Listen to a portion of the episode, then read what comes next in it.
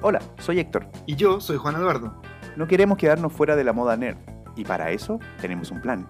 Juntamos a nuestros amigos ñoños para que nos actualicen en este podcast.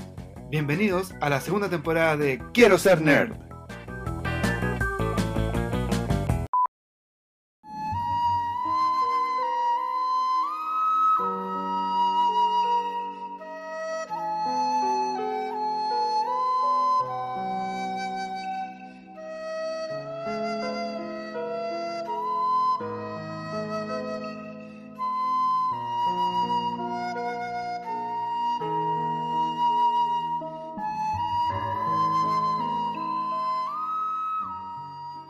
Bienvenidos a todos los que nos están escuchando a este nuevo especial de su podcast Más Nerd, Quiero Ser Nerd. El día de hoy tenemos un par de invitados que los vamos a presentar ahora a continuación, porque vamos a tocar un tema súper relevante para, para la cultura pop occidental que, y, y que trae influencias desde la parte oriental. Como siempre, en este especial me acompaña nuestro host, Juan Eduardo. ¿Cómo estáis, Juan Eduardo? Hola, hola, bien, acá estamos, ¿cómo estás tú? Bien, todo bien. Ansioso de empezar la conversación Sí, yo con también. nuestros dos, con nuestros dos invitados. Eh, bueno, ustedes ya los conocen. Son eh, personas que han estado en el programa hablando de la influencia oriental que, que hay en Occidente y también hablando de anime. El primer invitado Ujú. del día de hoy es eh, un experto en anime que siempre, desde hace como no sé, 15 años, que me viene recomendando anime y siempre escucho sus recomendaciones y ha hablado con nosotros durante muchas veces. Nos ha recomendado Madoka Mágica, eh, Hero Academia, hemos hablado de Attack on Titan también en, esta, en, la segunda temporada del podcast. Juan Pablo Lozano, ¿cómo estáis Juan Pablo? Hola chicos, ¿cómo están? ¿Todo bien? Bien, ahí, gracias por los expertos, pero lejos ahí yo creo que eh, un fan dedicado con, harto, con harto tiempo para ver anime, que yo creo que eso es lo más importante, es ver la cuestión. Es cierto, sí. Bienvenido. Es cierto, toda la razón. Más que, más que por eso importante que después de todas estas conversaciones y de las recomendaciones que, que hacemos durante los episodios de- del podcast, nos pongamos al día viendo, viendo el anime, viendo las recomendaciones, porque no es solo conversar sobre ellas, sino que es verla. Así finalmente. es. Sí. Es nuestro trabajo, pero hay que hacerlo. Son todas recomendaciones, así que. Ujú.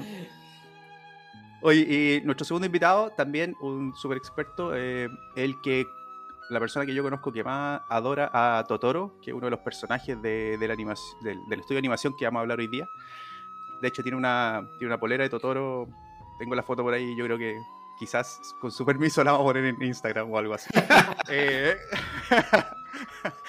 eh, hemos estado hablando en la temporada 1, hablamos sobre maquetismo, porque también es un fanático de Gundam y de los robots gigantes, y esta temporada también se integra al panel de, de nuestros expertos ñoños eh, para hablar de la influencia oriental y de hartas cosas más. Eh, con nosotros Luis Checura. Luicho, ¿cómo estáis? Hola, hola, muy bien, gracias, gracias amigos. Efectivamente, ahora estoy con la polera puesta. ¿ah? Me preparé para esta. Sí, sí. Ah, camiseteado. Y sí, tenés todo el permiso del mundo para ponerla. Yo creo que, seamos sinceros, no te la sacáis.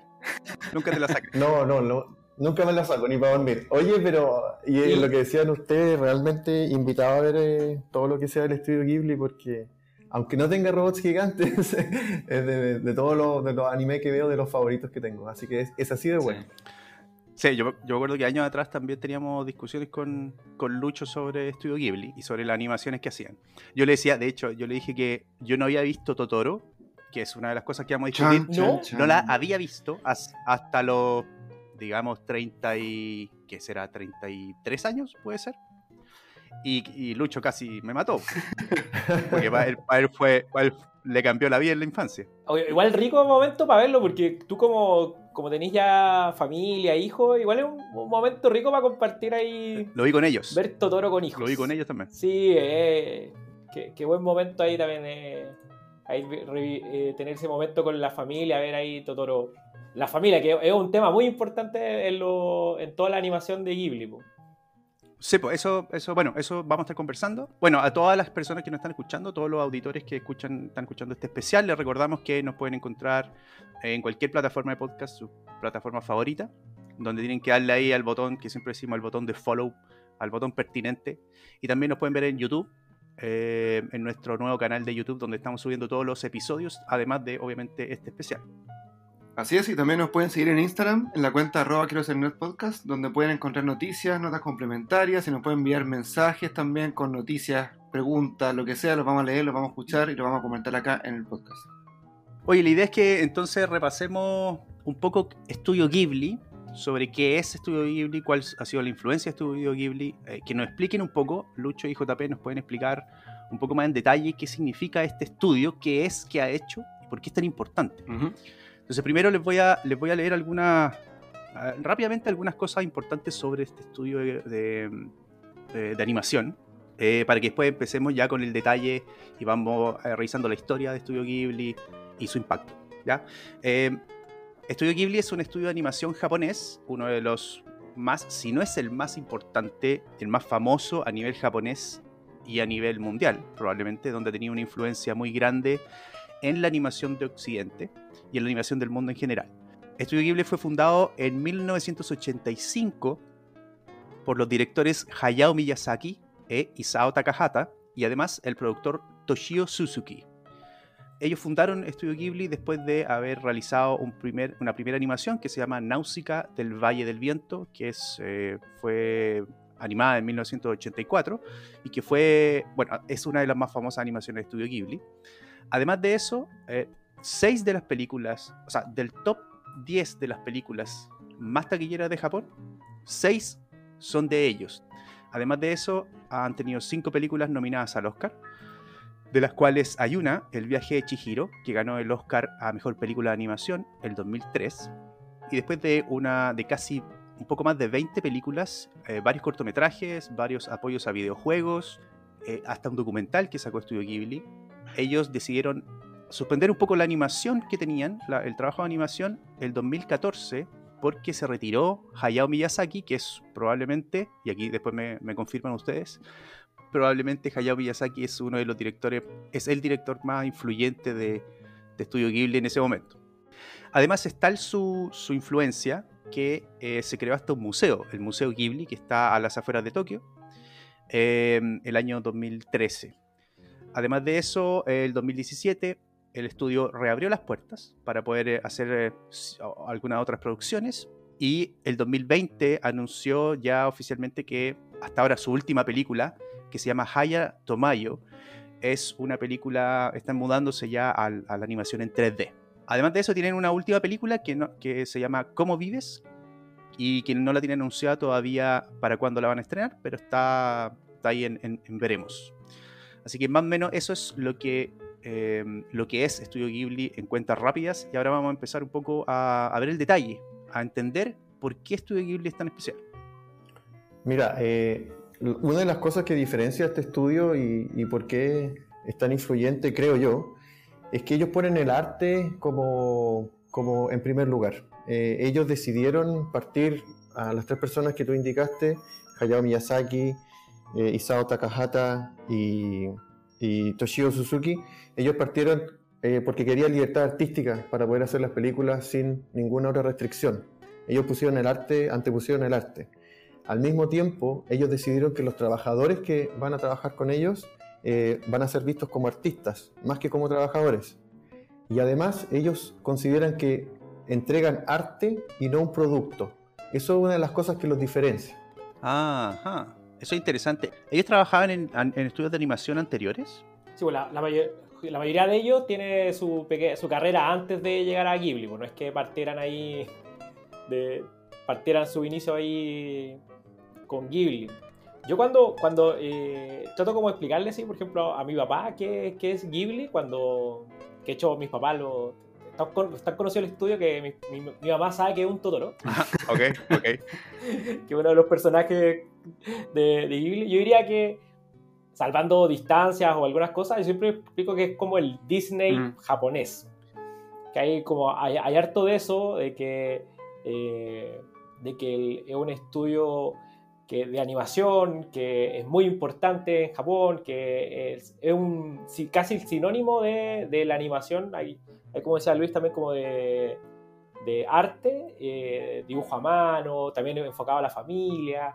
Eh, es verdad, no tiene un parque de diversiones, no tiene esa, todo ese merchandising atrás, pero eh, sí es un, es un, es un sinónimo de animación en el país. Pues. Entonces, así como acá en Occidente hablamos de, Disney, allá en Japón se habla de, de, Ghibli. Y también hay una cosa bien interesante ahí, de que mucha de la animación en un minuto, cuando partió, eh, parte de la animación en Japón, un poco tratando de, de con Osamu Tezuka, parte como copiando Occidente, y después eh, se empieza a profesionalizar, se generan estudios, y al final eh, Japón crea, o sea, se genera este estudio, Ghibli, que al final empieza a, influenciar al, al, occidente, o sea, se da vuelta la cosa y ya Japón y los estudios de animación se genera tal calidad, tan, tan nivel de arte que al final Ghibli también empieza a influenciar para el otro lado.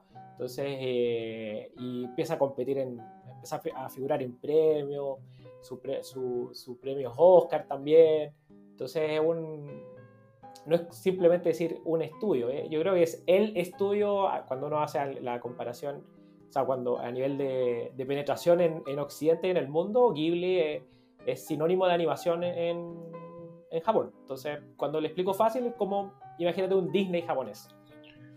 Es buena esa, esa definición, Disney japonés, es muy cierto. Y de hecho, para complementar un poco lo que dijo, lo que dices tú y lo que dijo Luis también, yo tuve la fortuna de estar en el Museo Ghibli y hacían exposiciones como temporales, aparte de las de las eh, permanentes, de como de, las cosas que destacaban como medias temáticas cada cierto año. Y me tocó ver la exposición de la comida en las películas de Ghibli, o Ghibli, Ghibli, no sé cómo decirlo, y que mostraban cómo habían eh, replicado las texturas de las comidas.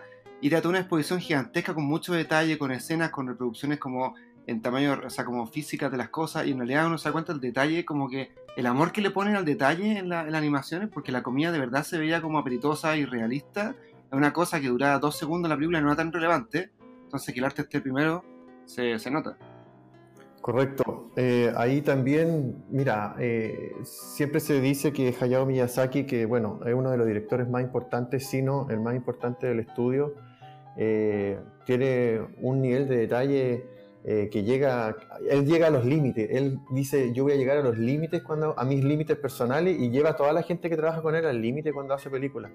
Y a modo de ejemplo, eh, cuando vino el tsunami de, y el terremoto del 2011, él estaba haciendo una película que se llama eh, Case Tachino, em, El viento se levanta, y le, impactó tanto lo que había sucedido en Japón y él efectivamente tiene que recrear el terremoto del año 23, si no me equivoco, que mientras transcurre la película tenía que recrear la escena del terremoto y esa escena que dura cuatro, hay una escena que dura cuatro segundos en la película, pero él la quería dejar tan bien como en honor a lo que le había pasado a Japón y a lo que había vivido la gente el año 2011, que esa escena se demoraron 15 meses en hacerla. Imagínate el nivel de detalle que le puso y al nivel de exigencia que llevó a la gente que trabaja con él para que quedara como él consideraba que tenía que ser. Oye, y una, una, pregunta ahí, retomando un poco esto de que, esto de que ellos querían hacer arte. Em, ellos fundaron Estudio Ghibli a mediados de los 80 y durante la década de los 80 y un poco antes de los 70 eh, hemos aprendido que hubo mucho anime, o por lo menos era, había mucho, salía mucho anime de los que nosotros veíamos cuando éramos más chicos. Esto entonces responde a salir como de esta, entre comillas, industrialización del, anime, porque finalmente el anime se, convirtió como una, entendería yo que se fue convirtiendo de a poco como en una especie de industria, como Hollywood, que saca a, muchos animes, cada estudio debe sacar, me imagino yo, muchos animes cada año, etcétera, de una calidad menor, de una calidad, me imagino, artística menor, en general me imagino yo que también basados en mangas, por lo tanto la historia no son, no son originales, vendrán basados en algún escritor antiguo, etc. Eh, ¿Responde un poco a eso, que ellos hayan fundado esto? Mira, hay mucho de eso, hay mucho de eso, Héctor. Eh, ellos participaron, cuando digo ellos, siempre eh, me refiero a Isao Takahata y Hayao Miyazaki, que ya trabajaban juntos en, en un estudio, en el estudio Toei, si no me equivoco. Y, y, ellos hicieron cosas que llegaron a Latinoamérica famosas, como Heidi, por ejemplo. Ellos estaban detrás de Heidi. Isao Takahata como director y Miyazaki a cargo del arte. Y a medida que iban trabajando en estos estudios grandes que, dices tú, Héctor, eh, se dieron cuenta que habían restricciones al arte que ellos querían hacer. ¿Cómo querían hacer ellos las películas? El estudio les ponía restricciones del tipo, no, esto no le va a gustar a la gente, o no, no, no haga una película que sea solo para niños, o no solo para grandes, ¿te fijas? Le iban poniendo distintos tipos de restricciones. Entonces, ellos se dieron cuenta eh, que necesitaban tener este espacio propio para hacer las películas como ellos quisieran. Y de ahí que deciden ellos fundar eh, el estudio Ghibli. Y de la mano tiene que haber alguien que sepa cómo financiar y cómo hacer plata. Y ahí es como aparece Toshio Suzuki, que ellos lo conocieron eh, en una de la... Él era editorial de, de, una revista de manga, Animage, que es de donde sacaban ellos historias para hacer eh, anime en el estudio de animación Toei. Entonces ellos trabajaron en conjunto en una de, estas obras, tipo, tipo Heidi, pero es otra.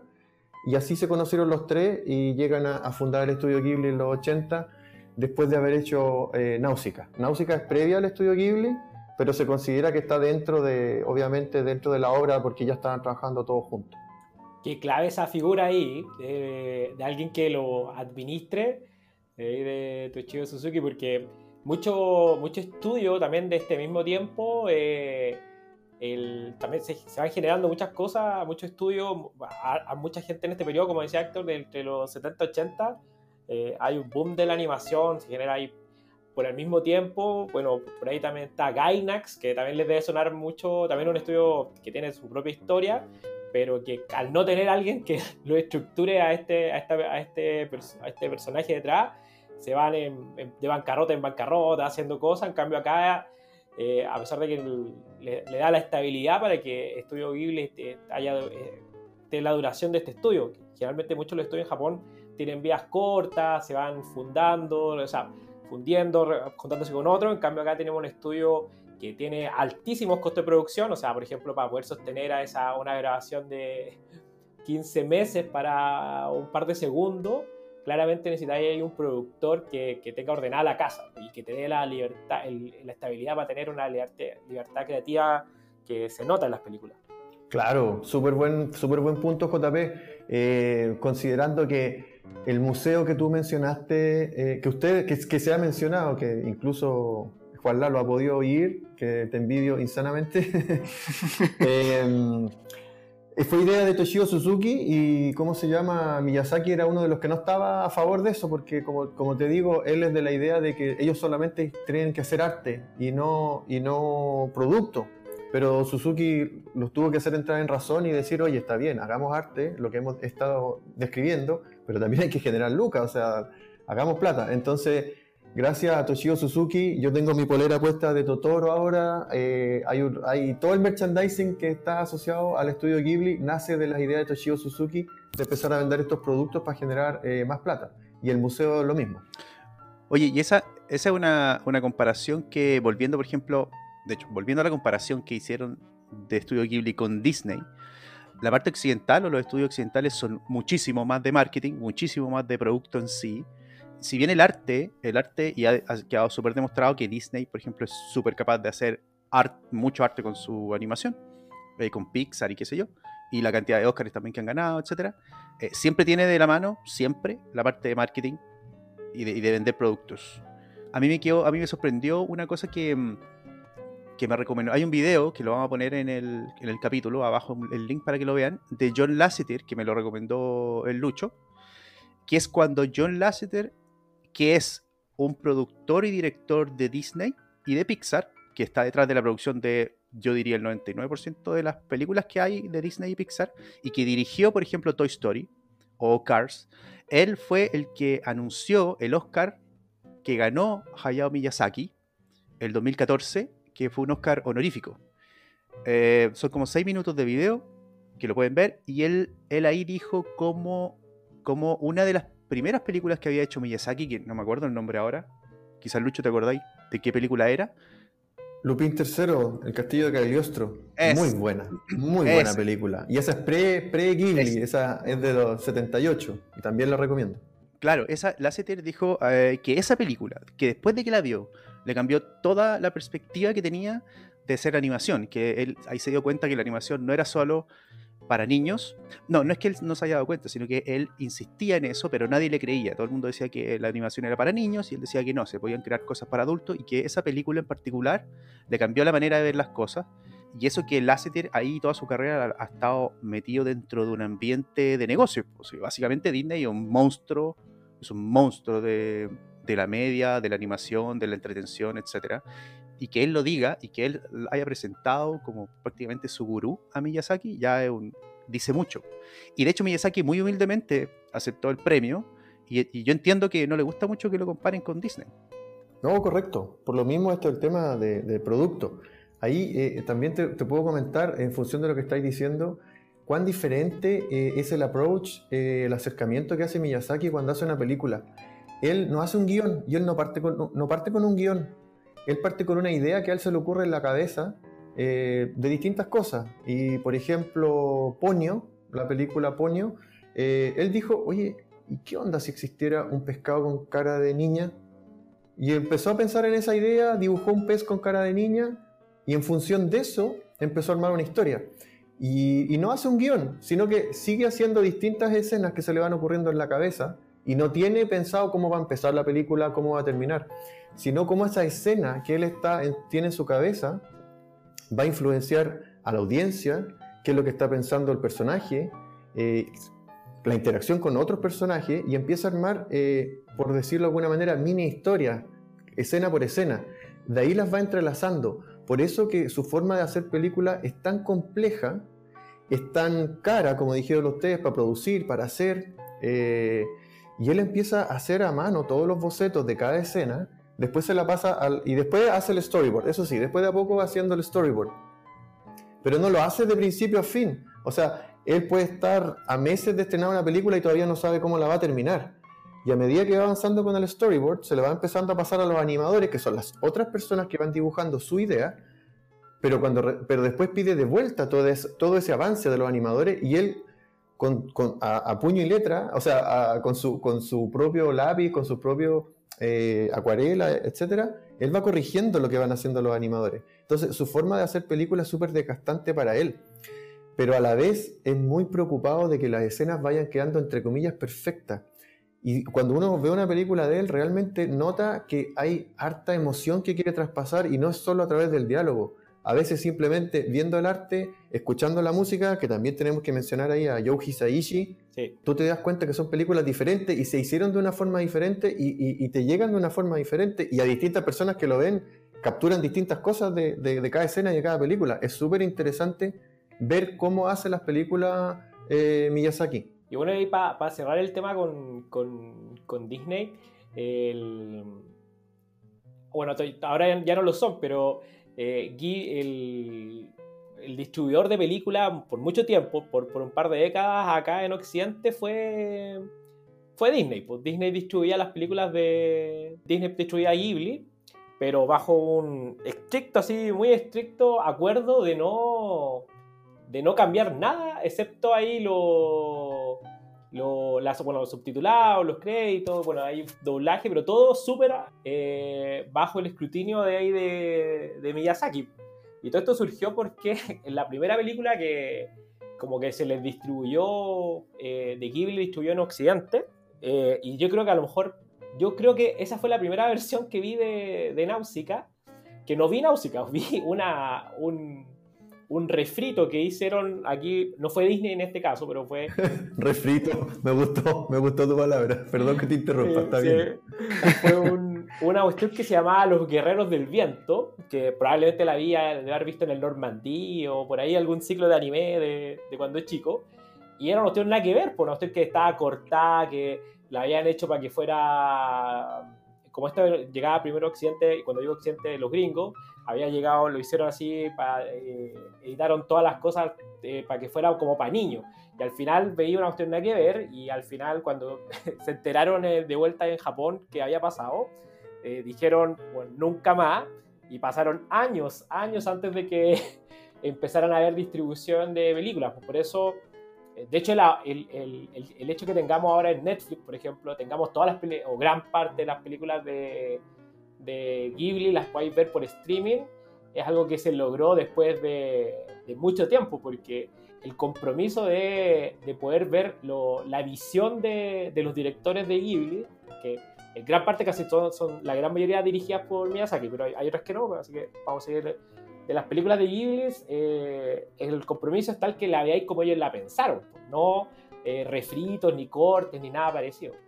Bueno, hay, de hecho por ahí es una, una leyenda urbana de, de que cuando quisieron hacer la princesa Miyazaki, eh, al tiro empezaron a, con la tijera. eh, dicen ahí hay una de que le mandaron una katana, sí, la katana, sin cortes.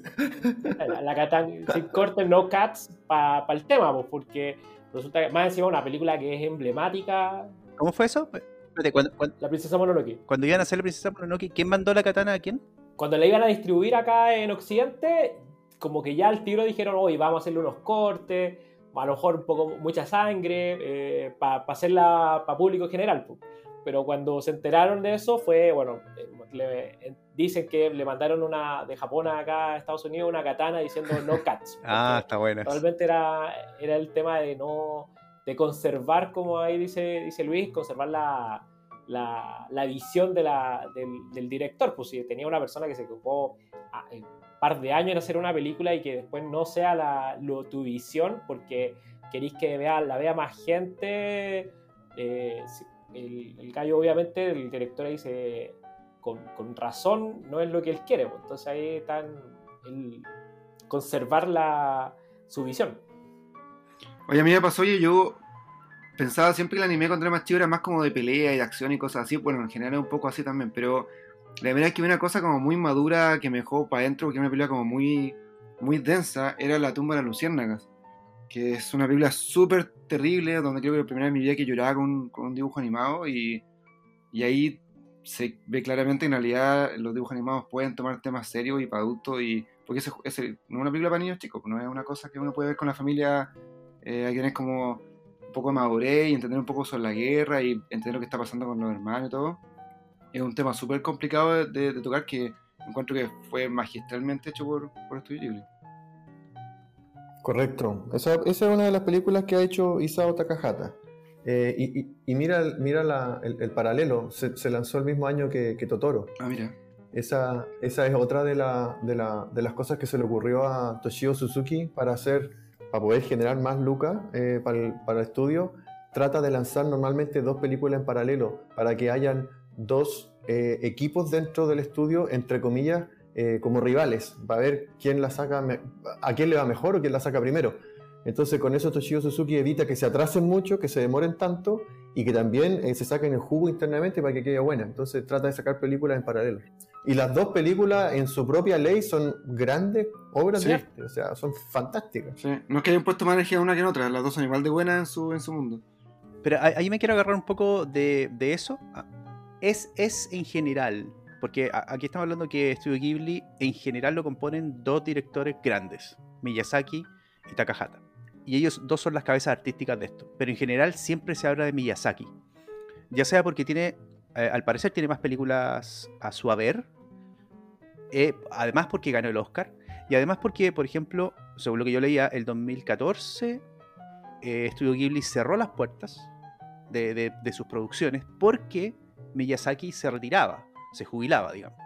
Entonces, eso me indicaría a mí a decir que básicamente el- el espíritu de Studio Ghibli está puesto más en Miyazaki que en Takahata, ¿no? Mira, ahí voy a aprovechar entonces de, de comentarles eh, las diferencias y la, de, de cómo aproximan la, la- la forma en que hacen películas Isao Takahata y Hayao Miyazaki, más allá de que te puede gustar uno más que el otro. Ujú.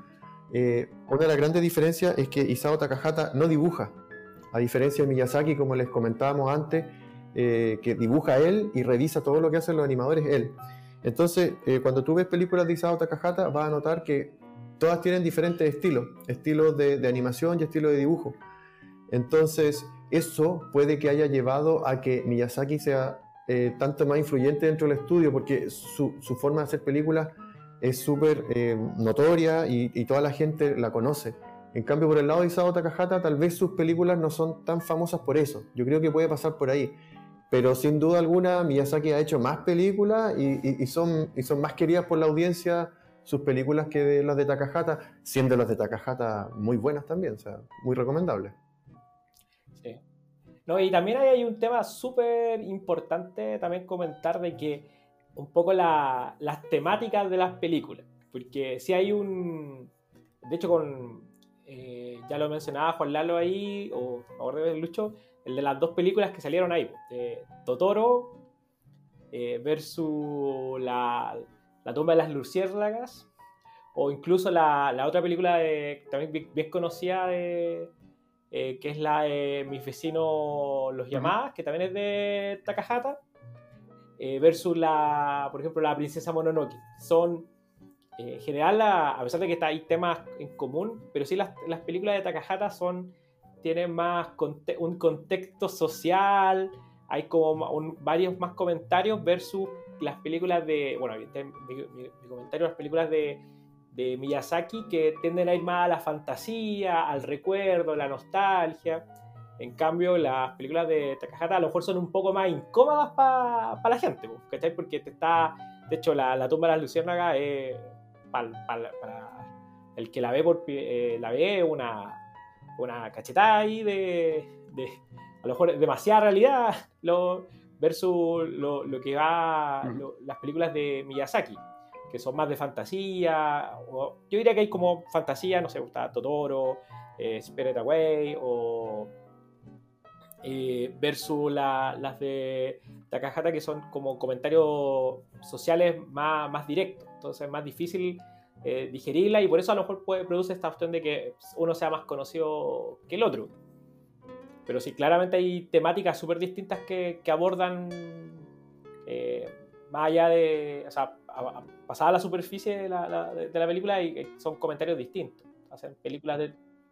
Buen punto, súper buen punto JP. Miyazaki también eh, constantemente dice que una de las cosas principales por las cuales él quiere hacer películas es pasar, pasar bien, hacer que la gente se divierta, hacerla pasar bien en el cine. Entonces, sí, es un buen, súper buen punto ahí lo que decís JP. sé. Pero bueno, y ahí hablando, pues, yo creo que a lo mejor estamos mencionando hartas películas que a lo mejor la gente que lo que está escuchando no, eh, a lo mejor no ha visto, no, no, dice- no se interesa, o sea, o, no, primera vez que escucha de este estudio, de estas películas, porque como comenté, la gran mayoría está en Netflix, o sea, todo, si el que, está escuchando acá la, la, la, puede, yo creo que es súper fácil verla, y eso hace crear un olor es una maravilla del, del mundo moderno, porque en los 80 mucha que era difícil encontrar, o sea, eh, pillar las películas. Y aquí, ponte, si yo quis- quisiera recomendar una película, para partir, para mí siempre va a ser Totoro. Pero, pero antes, de, antes de partir con las recomendaciones, que ah, me interesa que, que después revisemos, que, que nos den un orden de recomendación para poder empezar a, a entender Estudio Ghibli. Antes de eso, me gustaría entender un poco cuál fue, cuál ha sido la temática general de las películas. Si es que hay alguna temática general, por qué le ha ido tan bien a Estudio Ghibli en sus temáticas, en su arte. ¿Cuál es, cuál es la gracia de Estudio Ghibli? ¿Por qué es, qué es mejor que las demás? ¿Por qué es más icónica que las demás? Mira, Estudio Ghibli yo considero que eh, tiene como base, eh, o, no- o- o- o no sé si base, pero se repite mucho la temática del pacifismo. A pesar de que tú vas a ver mucho conflicto, hay películas que, que hablan de guerra o se muestran combate, eh, ellos quieren hablar de pacifismo. Eh, hay muchos de los antagonistas que terminan en la serie, o sea, terminan en la película como eh, entendiendo que estaban haciendo algo malo y, y cambian, ¿te fijas? En pos de mejorar eh, todo el problema que generaron durante la película. Eh, junto con el pacifismo se ve mucho tema de ecología, se ve mucho la interacción del hombre con el medio ambiente, ya sean animales o ya sea eh, eh, el ecosistema en general. Esos son temas muy particulares y lo otro que se le, que se le venera mucho al estudio Ghibli es cómo sus personajes parten desde, desde un nivel, van evolucionando durante toda la película eh, y terminan siendo personas mucho mejor de cómo empezaron debido a que pudieron resolver los problemas que tenían. Lo otro también que se recalca mucho en el estudio Ghibli es que muchos de estos personajes eh, que pasan por este camino eh, son mujeres y son mujeres que solitas pueden resolver todos sus problemas. Hay hombres, hay personajes hombres que pueden estar como soporte, pero son ellas las que no necesitan ser rescatadas como las princesas de, de tantas otras historias, no necesitan ser rescatadas. Ellas solas logran resolver los problemas y los conflictos durante toda la película. Eso es súper rescatable Eso es súper cierto. eh, y son temas muy común que tienen las películas de ellos. Sí, eh, la presencia femenina en las películas de Miyazaki, es, o sea, de, de Ghibli en general, es súper fuerte. Como dicen ahí, eh, muchas películas están no son rescatadas, son las protagonistas. También hay- otra cosa que del, del en general de, también de las películas de Ghibli, por lo menos yo podría comentar también que lo que les comentaba de la nostalgia. También hay harto del, de rememorar, eh, hay hartas películas, por ejemplo, la eh, Porco Rosso, que estas películas hablan del, del, del, pas- del pasado, también hay, también, en este caso particular, Miyazaki también hace hartas películas sobre el Japón, de que ah, probablemente él vivió en su juventud, eh, también ahí ve harto de eso, y también una cosa de Ghibli también son las, esto ya como más nerd, son las escenas de aviones, las escenas aéreas, en general, en las películas de Ghibli se ve harto. Hay harto ahí que se nota que, de hecho, hay una película dedicada entera a eso. Me gusta mucho el diseño de aviones de, eh, aquí a la, a la gente del estudio y se nota, o sea, hay harta dedicación a, a eso, a esa escena. Al, al- de hecho, Ghibli se. eh, hay un avión italiano que tiene un nombre parecido y está parte por ahí también el origen del nombre. Entonces hay harto de eso, de escenas aéreas con aviones, por, por Corroso, también hay, eh, se me acaba de ir el nombre, eh, el viento, El viento se el viento levanta. se levanta, también con el, el diseño, entonces también hay harto de eso al que, y en general eh, se nota harto el, gusto ahí de la temática de Eso- aérea en las películas. Súper, sí, y, y en función de lo que dijo al principio JP, también el tema de la nostalgia lo asocian mucho al tema familiar. Van a encontrar un montón de películas que van a poder ver con, con sus viejos, con sus hijos, los que tengan hijos, los que tengan a los papás vivos. Hay mucho tema familiar porque eh, Miyazaki eh, quedó muy marcado, o está muy marcado, por dos cosas eh, familiares. La relación que tuvo con su mamá, que era una persona bastante fuerte, pero debido a una enfermedad pasó gran parte de su vida en cama y, y él desde muy chico quería ayudarla. Entonces esa sensación que tiene él de cómo poder ayudar de, o cómo puede haber un personaje eh, materno en sus películas aparece mucho, o de personajes femeninos que parten siendo, tienen algún problema y están un poquito débiles, pero terminan la película siendo mucho más fuerte. Es un mensaje que trata de dar él debido a esa relación que tenía con su mamá. Y al mismo tiempo, otro de los directores de- de- del estudio Ghibli que podríamos hablar, que es Goro Miyazaki, que es su hijo, él tenía una relación, como tanto se ve en casos de gente tan exitosa o que es tan obsesiva con el trabajo, no tuvo una relación muy buena con su hijo y debido a eso, él también siente que tiene que entregar algo más en relación a, esa relación padre-hijo. Así que el tema familiar también está muy fuerte eh, dentro de las películas del estudio Ghibli. Oye, qué interesante eso, no tenía idea que afectaba tanto la historia personal. Es como la historia de Spielberg con ser papá. Qué chévere. Oye, quería hacer un comentario, nada que ver con un poco, me atrasé un poquito porque estaba buscando un término japonés de una cosa que dijo Lucha hace un rato sobre que el director buscaba y tenía como una idea, después buscaba otra, otras escenas que se iban ocurriendo, después las juntaba y le daba como una especie de sentido. Que yo vengo de un mundo de audiovisual en el cual me enseñaron esta historia de tres actos, que está como de inicio, desarrollo, de- desenlace, como clásico eh, norteamericano. Y me pasó que cuando llegué a Estudio Ghibli me pasé de un momento a otro, a- o sea, me tocó enfrentarme a películas que no tenían mucho sentido como, como de estructura, como por ejemplo, no sé, Totoro o, o Kiki, la bruja esta que hace el servicio de, de entrega, que son historias que no tienen mucho como conflictos, sino que son como aventuras que pasan en un mundo y después como la película termina, lo cual es como quizás raro para alguien que está acostumbrado a ver cosas muy Disney, que tienen como un, un malo al final y una pelea gigante, después están todos felices. Estas que se sienten como una cosa más como una serie, como, como que están más vivas esta, esta, esta aventura en, en ese mundo, más que como una historia per se que termina.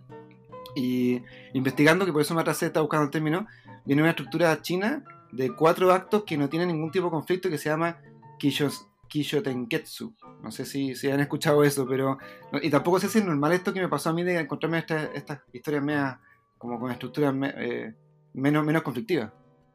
Oye, justamente Juan Lalo, sí, como te digo, una de las cosas atractivas de, de- de estas películas es, es lo que tú estás comentando. O sea, por ejemplo, yo una de las cosas que más rescato cuando veo Totoro y de las que más me impacta, no, ni siquiera tienen diálogo, y es simplemente que es una hermana, no, esto no es un spoiler yo creo, pero es una hermana buscando a su hermana chica, no hay diálogo, pero tú puedes entender a través de su mensaje corporal cuando ella está corriendo, que le da lo mismo que esté sin zapatos, le da lo mismo estar sucia, ella simplemente eh, tiene en su cara, se nota la desesperación por encontrar a su Claro. hermana.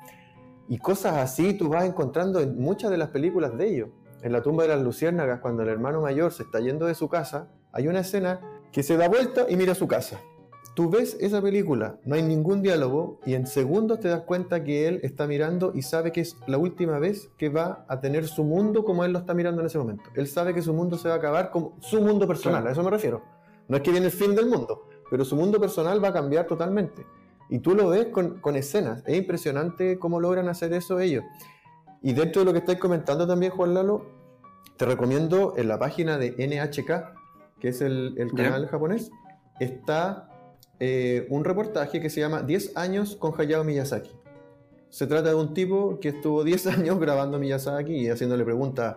No es una cuestión, tú decís, oye, 10 años de metraje va a ser súper denso. No, es súper llevadero, eh, es súper fácil de, de, de, de, ver y va contando esto, cómo va él haciendo sus películas. Y, y realmente desde un punto de vista artístico es súper, súper entretenido. Yo creo que tú lo vas a disfrutar bastante, Juan Eduardo.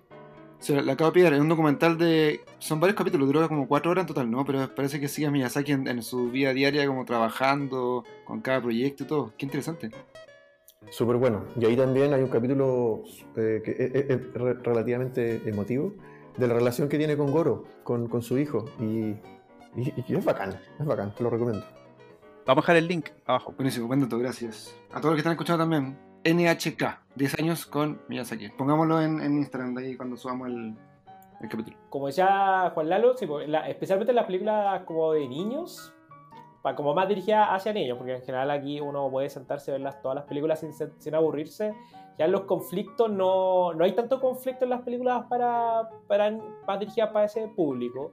Son como también en, en, el anime también le dicen como lo, lo slice of life, así como que lo, como, como es como solamente una mirada a, a, al día a día de una de los personajes. Pues. La mayoría son como muy eh, motivados por, el, claro.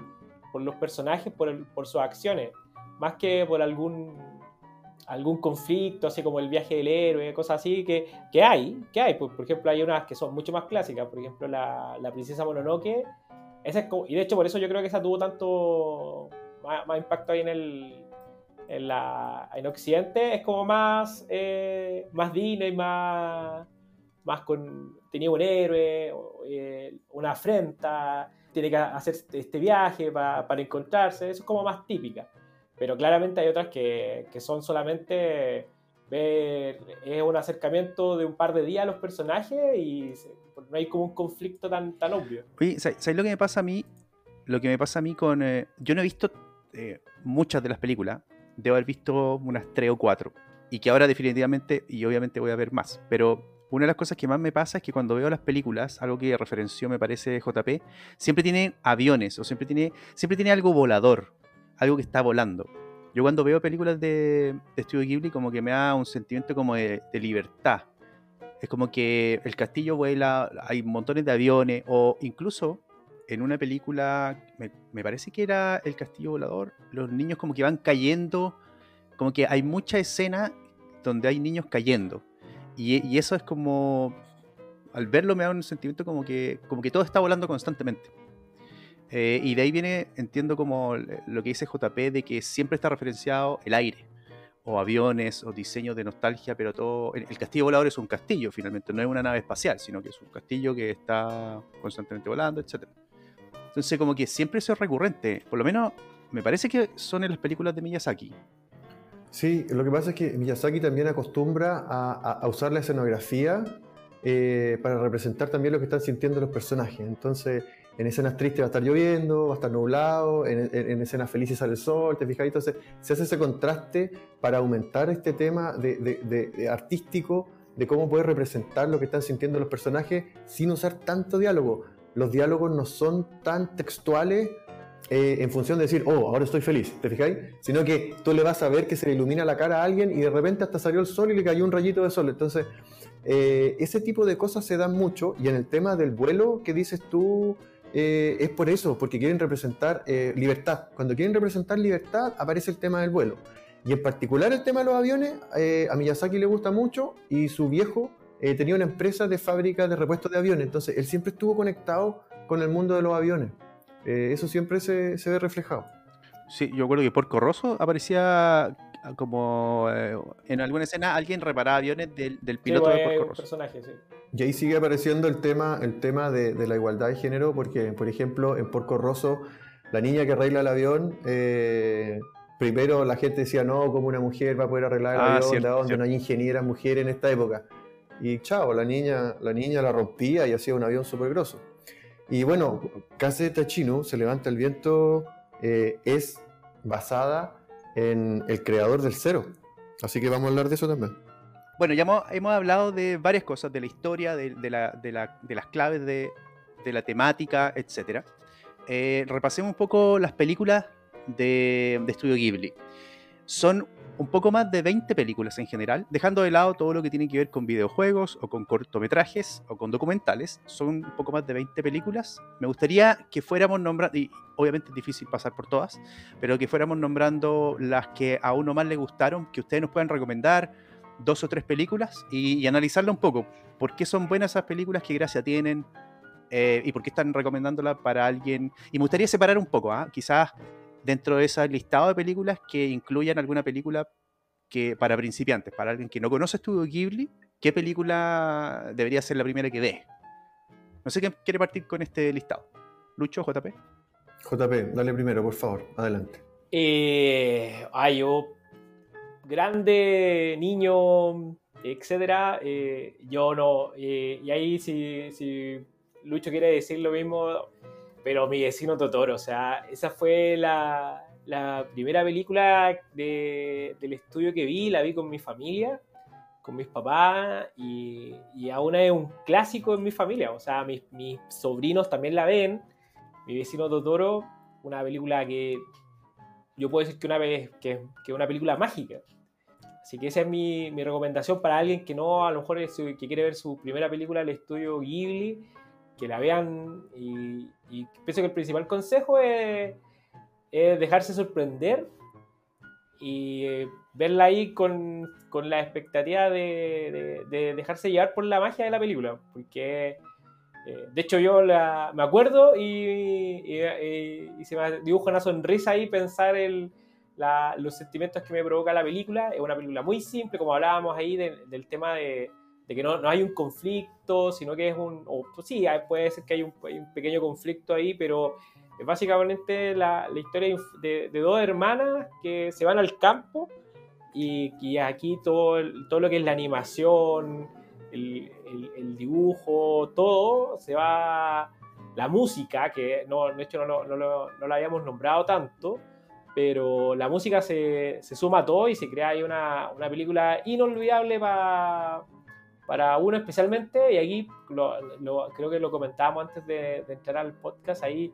Qué rico tener, ver esta película con, tu- con tus cabros chicos. Si estáis si estáis en esa posición y verla y sorprenderse y estar ahí, todo un- pasar una tarde ahí de, un poquito más de, una hora de magia.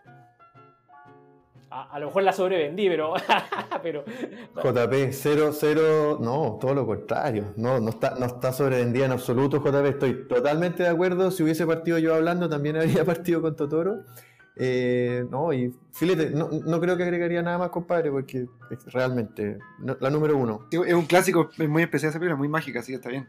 Perdón, perdón, pero solo, solo recordar que, no sé si lo mencionamos en- ahora, pero el, eh, la, la mascota, digamos, de Estudio Ghibli es Totoro.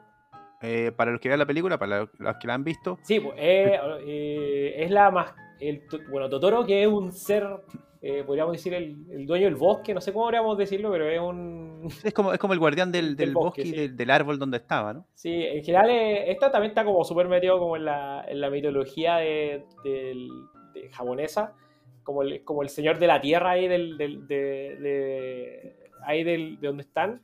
Es como es la es la mascota de, de, de Ghibli. O sea, cuando tú ves el. Si vais a Wikipedia, ponéis Ghibli, es la mascota ahí como el símbolo del, estudio, eh, es un Totoro.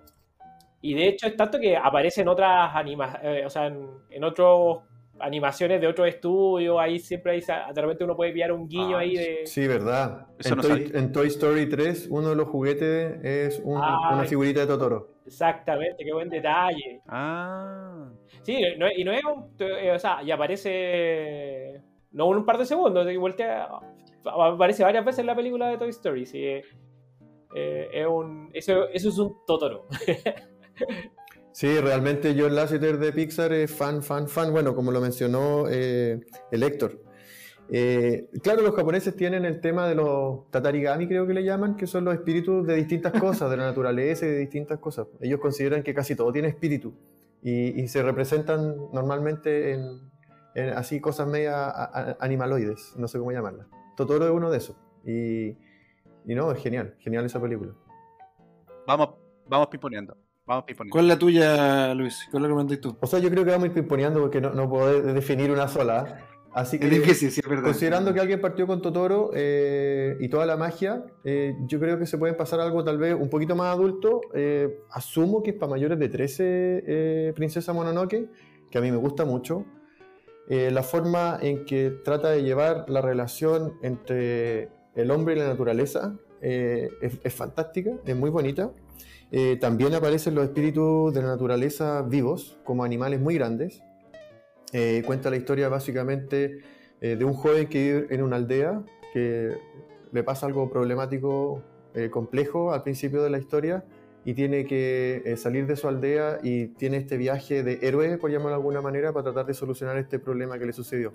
Y en el camino conoce a, a una chica que había sido criada por estos espíritus del bosque, entonces ella siente una suerte de odio hacia los humanos que, rompen la naturaleza. Y por último están los antagonistas que, como les comentaba antes, eh, no son 100% malos porque tienen una motivación, entre comillas, buena detrás de cómo proteger a su aldea. Eh, no quieren ir a romper la naturaleza por, por, amor a, sí mismos y porque son megalómanos. No, simplemente es la, es la, forma en que ellos creen que tienen que cuidar a su aldea. Eh, así que es una película muy buena, eh, muy recomendable, donde tú puedes entender que los malos no son malos porque sí y los buenos no son buenos porque sí. Eh, hay, mucho, hay mucho antagonismo entre medio de la película y es, genial. Totalmente recomendable. O sea, la princesa Mononoke eh, que es un clásico. como dices tú, no hay buenos ni malos, sino que ahí uno entiende las motivaciones y expone súper bien uno de los temas principales del estudio Ghibli, que es el tema de la, de la ecología, que un poco la, el, está entre lo moderno, lo y entre lo moderno y lo no quiero decir clásico, sino que un poco la modernidad versus la tradición. Y lo otro es que este debe ser uno de los soundtracks de, de las películas que más, más me gusta. O sea, la, música de la princesa Mononoke es muy, muy, muy buena. No puedo pronunciar el, el, el apellido del compositor, ahí eh, Lucho, el, el Joey... Joe Hisaishi. Joe Hisaishi, sí. Eh, una vez que ya se hayan visto unas, no sé, cuatro, cinco, X películas, eh, les recomiendo buscar, yo siempre lo busco en YouTube en realidad, eh, se llama Concierto de Joe Hisaishi en el Budokan, que es el teatro muy famoso que hay en Tokio, que es un concierto que hizo Joe Hisaishi para los 25 años del estudio Ghibli, donde hay una pantalla gigante y va mostrando algunas escenas de las películas eh, con la música orquestada de él. Es fantástico, es muy bonito el concierto. Y además, una de las cosas entretenidas que suceden es que estaba invitado Miyazaki sin que Hisaishi supiera. Entonces, en algún momento que Hisaishi hace un, para un poquito para conversar de qué es lo que, de qué es, lo que es el concierto, quiénes, quiénes son los músicos que están invitados, que son de los mejores músicos de Japón, aparece eh, Miyazaki de, de, golpe. No les voy a contar qué pasa después para que no sea spoiler, pero se los recomiendo. Sí, se llama Concierto Yoki Saishi en Budokan. Qué buena. 25 años de estudio Ghibli, algo así se llama. Totalmente recomendable. Sí, está en YouTube. Eso, dejémoslo en los links también. Oye, yo quiero recomendar una película antes que pasemos de, vuelta a, JP. Yo entré a este mundo de Ghibli a través del viaje de Chihiro porque está nominada al Oscar y me sorprendió con una película japonesa estuviera nominada a Mejor Película de Animación del Mundo. Dije, ya, vamos a ver qué tal es y me encantó. Me encantó. Y de hecho creo que encuentro que fue una buena introducción porque me súper como fácil de entrar em, también desde el mundo más occidental. Y em, la música, como dijo JP, Yoji Hisaichi, acá se luce, tiene un piano increíble. En todas sus, películas destaca, pero acá me encanta la música. Y trata básicamente una niña que se cambia de casa y se mete en este mundo de magia donde hay brujas y seres eh, mitológicos y todo, buscando a los papás. O sea, tratando de liderar a los papás, la verdad, no voy a hacer ningún spoiler, pero pero parte así. y que la comentamos con JP más de una vez porque es la película más tequillera de la historia en Japón hasta que llegó Demon Slayer este Sí. año o el año pasado y la destronó. Así que an- antes de que pase la historia como la segunda más vista de Japón, véanla porque es muy muy buena. Sí, bueno, dest- destro- de- destronada en la en las boleterías, pero no en nuestro corazón, porque estamos hablando, Muy bien, muy Así bien, es. muy bien, bravo por eso. porque a pesar de que yo muy, muy- quiero, quiero harto, quiero, hasta quiero mucho Kimetsu no Yaiba, pero estamos hablando de un nivel distinto de, de, un, una, un anime shonen que, o sea, que va- a ser olvidado en un par de años a, a, una película que, que representa toda una imaginación de, de cuando uno tiene, tiene 8 o 10 años y lo- los miedos que uno tiene en, ese tiempo. así que, sí, no, eh, eh, El viaje de Chihiro es tremenda película. Y bu- bueno, y muy. Y ahí hay un comentario ahí, uno, que hace poco pasaron los Oscars. Sí, pues, eh, fue ahí un- uno de los grandes. el- uno de los grandes reconocimientos que tenido la, la industria japonesa de animación, pero que, bueno, que ahí claramente nos habla de que los Oscars son súper eh, parcializados a, a la industria gringa, porque Claro. todos los años salen, peli- salen películas muy buenas japonesas y no las pescan. pues. Oye, y además que Chihiro ganó el Oso de Oro de Berlín a la mejor película del año, o sea, Es cierto. le ganó a las con actores, a las live Ah, action. Eso no sabía, mira. Sí. Oye, Chihiro, Chihiro eh, yo lo vi hace mucho tiempo. Ahí, ahí salen. mm, tiene mucho que ver también con la. con el animismo japonés, eh, mucho espíritu, mucha. Sí, pues con el centoísmo, que es así. Claro, que ella, Justamente. ella como que pasa, ella como que pasa a este mundo de, de- donde está lleno de espíritus por todas partes, ¿no? Justamente, ella va a trabajar a un resort de, de espíritu y, y- y dioses, porque son politeístas, o sea, hay dioses en todas partes, hay espíritus en todas partes, así que ella se va a trabajar a un, hacer una suerte de, de- de- de- de resort, de aguas termales para, para estas criaturas. Oye, y, tam- y también menciona el cambio de casa, porque esa es una cosa que también se menciona en mi vecino Totoro. El cambio de casa para un niño, entend- entendería yo así, este cambio de casa es como un poco traumático, ¿no? Es como una- un mundo de exploración o un, un pequeño trauma de cambiarse a un mundo nuevo, ¿no?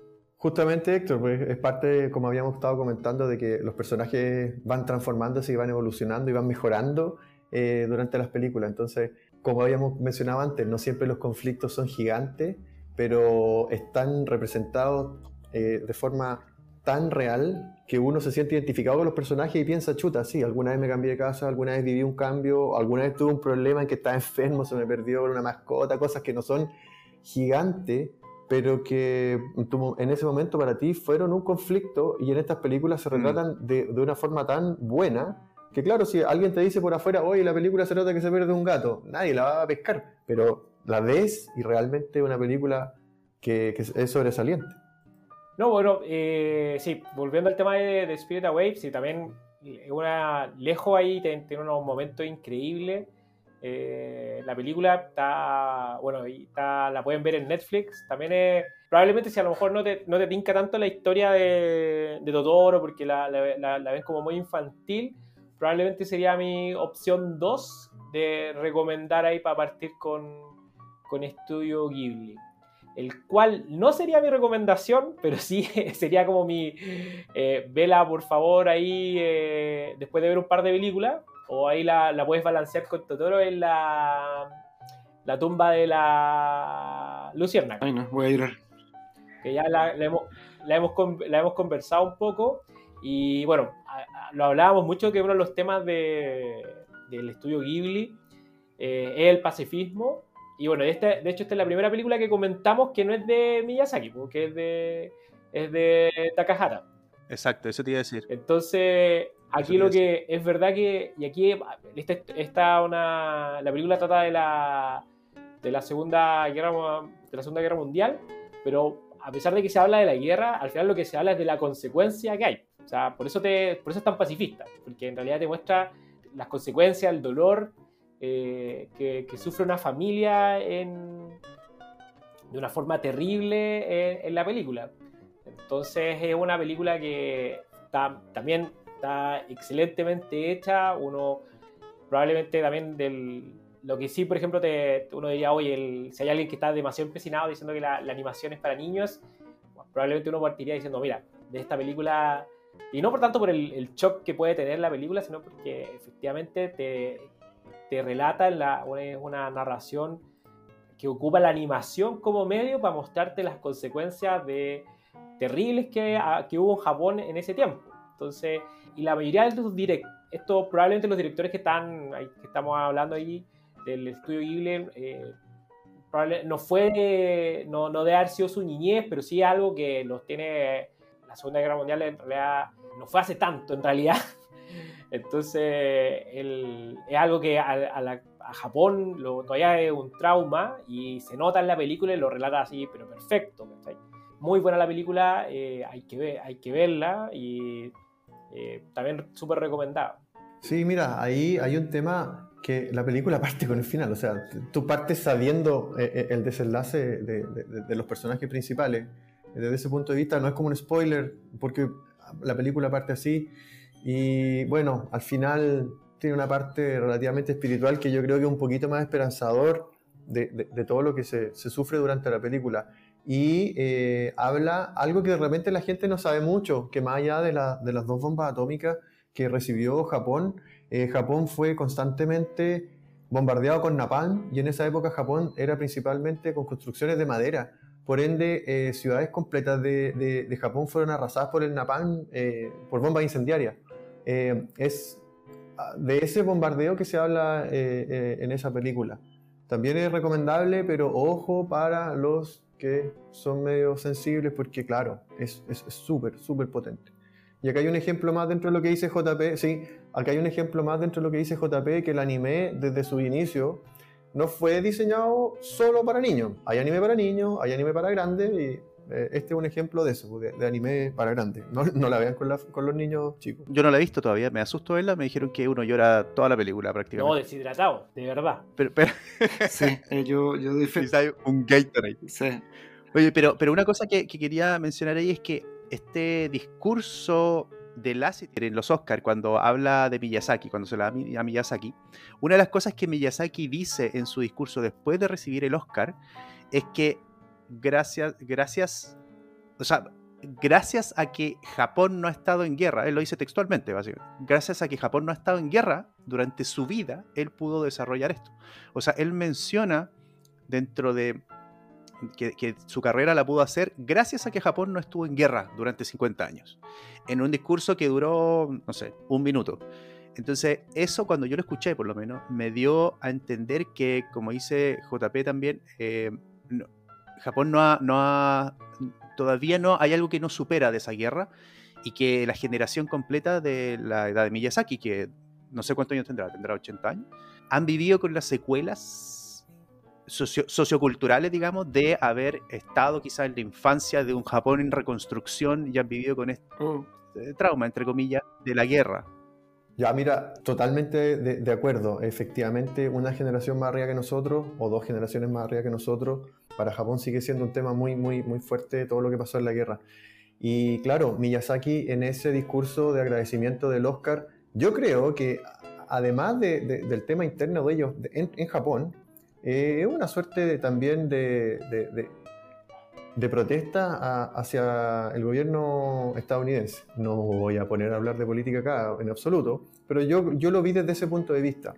Y al mismo tiempo, Miyazaki y el resto del equipo del estudio Ghibli eh, estuvieron súper en contra de que Shinzo Abe, el antiguo ministro eh, del Interior de Japón, empezara a tratar de cambiar eh, eh, la forma en que Japón no puede ir a invadir países en el extranjero, eh, ellos estuvieron en contra de eso. y eso recalca más la visión pacifista que tienen. Y ahí quiero enlazar con la próxima recomendación que tengo de película, que es El viento se levanta o Kaze Tachinu, donde Miyazaki quiso hacer una película un poco basada en la vida de Jiro Horikoshi, que es el diseñador del avión más importante que tuvo Japón en la Segunda Guerra Mundial, que cuando empezó la Segunda Guerra Mundial, el Zero, el avión el Zero, era mucho mejor que los aviones de, los aliados y en el Pacífico los podía derrotar fácilmente. hasta que no le cambiaban el motor a, los gringos a, su- a su- a sus aviones. Eh, entonces mucha gente dentro del estudio estaba preocupada, oye, ¿cómo vamos a hacer una película acerca de esta persona? Pero lo que impulsó a Miyazaki a seguir avanzando es cuando empezó a leer de, de Jiro Horikoshi, es que él también consideraba que él tenía una parte eh, pacifista y Jiro eh, siempre estuvo diciendo, yo lo único que, que quería era hacer aviones. Y él partió siendo diseñador de aviones de antes de la Segunda Guerra Mundial. Entonces él dijo, yo lo único que quería era hacer aviones buenos, eh, eh, bonitos. ¿Te fijas? Él habla el tema también estético de los aviones. Entonces eso a Miyazaki le llama mucho la atención y lo utiliza como un trampolín eh, para hacer una película con un mensaje bastante eh, en contra de la guerra. Así que desde ese punto de vista recomiendo mucho esa película, El viento se levanta, eh, está muy bien lograda, el tema de los aviones como mencionó JP están retratados pero ya, oye, mejor que filmado prácticamente, y a la vez retrata algo muy relevante que tiene Japón, que no se sabe tal vez mucho, es que no era un país, no era una gran potencia antes de entrar a la Segunda Guerra, eh, y ellos decidieron, durante la Segunda Guerra, eh, lo cual es relevante hasta el día de hoy en la manufactura de ellos, algo que se habló en el capítulo de, la influencia de- asiática, como ellos deciden, ¿sabéis qué? No tenemos la infraestructura, no tenemos la plata, pero sí tenemos el ingenio, sí tenemos la inteligencia. Así que vamos a hacer lo- los mejores aviones posibles con lo que tengamos a la mano. Así que es súper buena esa película, se la recomiendo. Yo esa no la he visto. No, voy a tomar la, la- la recomendación de ahí de, de Lucho y la me pondré a verla. Oye, ¿está en Netflix esa Sí. Lucho o todavía no? ¿Sí? Ya, Sí, sí, está. buenísimo. Oye, y, y más encima, para que vean la influencia que tiene Miyazaki y el estudio Ghibli en el mundo del anime, cuando estaban haciendo la película, Miyazaki consideraba que como la gente no conocía bien a Jiro Horikoshi, tenía la idea, el concepto de que debería tener una voz como intrigante desde el punto de vista que no dejara ver lo que está sintiendo cuando habla. Y como había mencionado eh, JP antes, eh, habló de Gainax. Hideaki Anno, el creador de Evangelion, ni más ni menos, es uno de los principales eh, participantes de Gainax, si es que no fue el creador, pero no estoy seguro. Pero se conocen. Eh, Hideaki Anno con Miyazaki se conocen de, de este No, submundo de sí, la pues son, son Claro, claramente ahí eh, son la eh, Hideaki Anno es de la generación que viene después justamente. y está claramente ahí no hay, no hay un tema de, de senpai algo así pero sí claramente eh, lo, lo anima, ese- esa camada de animación de los 80 fueron los que hacían los storyboard para, para estos estudios pues iban eran los que iban aprendiendo de ahí Justamente. Y bueno, entonces cuando estaban de- de- decidiendo quién podría ser el Seiyu, el, actor de voz, que consideraban ellos que era tan complejo el tema de, cómo podría ser la voz de- del creador de Zero, de Jiro Horikoshi, que le dijo Miyazaki a Suzuki, oye, ¿y si llamamos a Hideaki Anno? ¿Creéis tú que podría? Lo llaman y Hideaki Anno dice, oye, si Miyazaki me llama, tengo que ir. Y llega y le dijeron, mira, ¿sabes que nos gustaría que grabarais la voz? Algo que en teoría uno pensaría que un creador tan famoso como Hideaki Anno diría, no, Nika. Eh, dijo, oye, si me lo pide Miyazaki, ya, po. Y dijo dos, tres líneas. Miyazaki con Suzuki dijeron, ya encontramos a nuestro actor de, de Jiro Horikoshi. Le dijeron, y ahí Hideaki Anno en el momento tuvo que decir, si Miyazaki me lo pide, sí. Y para que ustedes sepan, la voz de Jiro Horikoshi la hace Hideaki Anno Qué buena. un creador mutante de, de grande, importante. Sí, pues, estábamos hablando que con poco para poner en perspectiva y volviendo como muy al inicio de la conversación, que, que- cuán importante eh, Ghibli en la industria en Japón es que si, si el Miyazaki te dice ven a, ven a hacer la voz de hacer el seiyuu de, de mi protagonista a, a, a una a Hideaki Anno que es el creador de Evangelion una franquicia multimega millonaria en el mundo, eh, Hideano- Hideaki Anno dice que sí, pues, dice ahí voy. Yo creo que es mucho respeto el que le tienen. Claramente, no, claramente. Fuera, fuera como, como respeto al, al- al arte, al artista, al genio detrás de, de todas las películas. ¿Qué, qué otra película tenemos que, que valga la pena mencionar dentro de todas las que tiene, obviamente? No, o sea, todas valen la pena, pero a ver, por ejemplo, a mí me gusta, pero a lo mejor no es tan. No, probablemente debe ser una de las que, que tiene como más crítica. Me gusta el castillo flotante de, Hau- de Howl, me gusta harto. Me encuentro entretenida. a lo mejor es un poco más de fantasía que las otras películas, en el sentido que no es una adaptación de un, de un manga o de, una, de un folclore. Eh, está, está basado en un, en un libro de, de una escritora inglesa, creo, si, si, no me falla la memoria. Sí, justamente sí. Diana Wayne Jones, ahí está basado en un... Y a, y a, la, y a la, escritora no le gustó mucho la adaptación, pero yo la encuentro bastante, súper entretenida, eh, simpática, un poquito rescata, hace como un, un nexo ahí, me trae un poco de recuerdo con la, la, la, la primera película de, de con, del castillo, el castillo flotante. Así que, pero en una versión como más, más moderna y me, me gusta harto el castillo, el castillo flotante de Howl. Así que, es que la, la veo, de repente, la, si la pillo, me, la está dando estas películas más modernas de, de, de Ghibli, igual la dan harto en el cable, pero de repente la, si la ven, vean, denle una oportunidad, a pesar de que no es de las más famosas. Pero es, es bien entretenida. A mí me gusta, sí, entretenida. Sí, me gusta harto. Oh, es buenísima, es buenísima, JP, no le quitéis mérito, Sí. es excelente, es excelente. Oye, eh, Sí. si me puedo pasar también a otra recomendación, eh, a mí me gusta también bastante Náusica del Valle del Viento y, y- y- y lo que yo considero que es bastante relevante, que es la primera, y alguien podría decir, claro, las primeras que hicieron tal vez se estaban puliendo todavía, olvídalo, veis Náusica del Valle del Viento, tanto la música de Yoji Saichi como toda la película entera, se nota que es masterpiece, es obra de arte, así que eh, hay un tema bastante fuerte también de la, de la, de la ecología. La, historia está seteada en un mundo postapocalíptico, donde hubo un problema ecológico ah, previo a la historia y cómo la naturaleza es lo suficientemente resiliente para salir eh, por sobre eso. Así que Náusica también es una recomendación que puedo dar yo y es como más antigua, entonces era computador. Bueno, se, caracteriza, se caracteriza, se caracteriza perdón, Ghibli por usar poco computador. Así que Náusica también recomendable. Sí, esa, justo esa, eh, bueno, me sumo a todo ahí de Náusica, eh, tremenda, tremenda película y no, no especialmente, y eh, respecto a la animación, pienso que esta, esta animación hecha a ahí eh, aguanta mejor el, el, el test del tiempo ahí, como que especialmente cuando la, uno las ve como en alta definición, como que agu- aguanta bastante bien, pensando que esta película eh, tiene más de, probablemente más de, más de 20 años. Sí, es del Esta- 84. No, 30. Sí, es tiene del más de- 84. tiene 30 o 40 años y se, aguanta muy bien versus las otras animaciones. Hay un pequeño comentario ahí que es- de estas películas, esta Náusica de las primeras películas, Náusica y la, la otra que también que considero así como también del inicio, que es el castillo, el, el castillo flotante, que son como de las dos más clásicas, diría yo, de- en el sentido de, de las primeras, donde se ve como la... un poco se van viendo lo- los temas comunes que, que ve el estudio. pues. Se ven eh, protagonistas mujeres muy fuertes en las dos, en las dos películas, en el castillo, en el castillo flotante y en Náusica.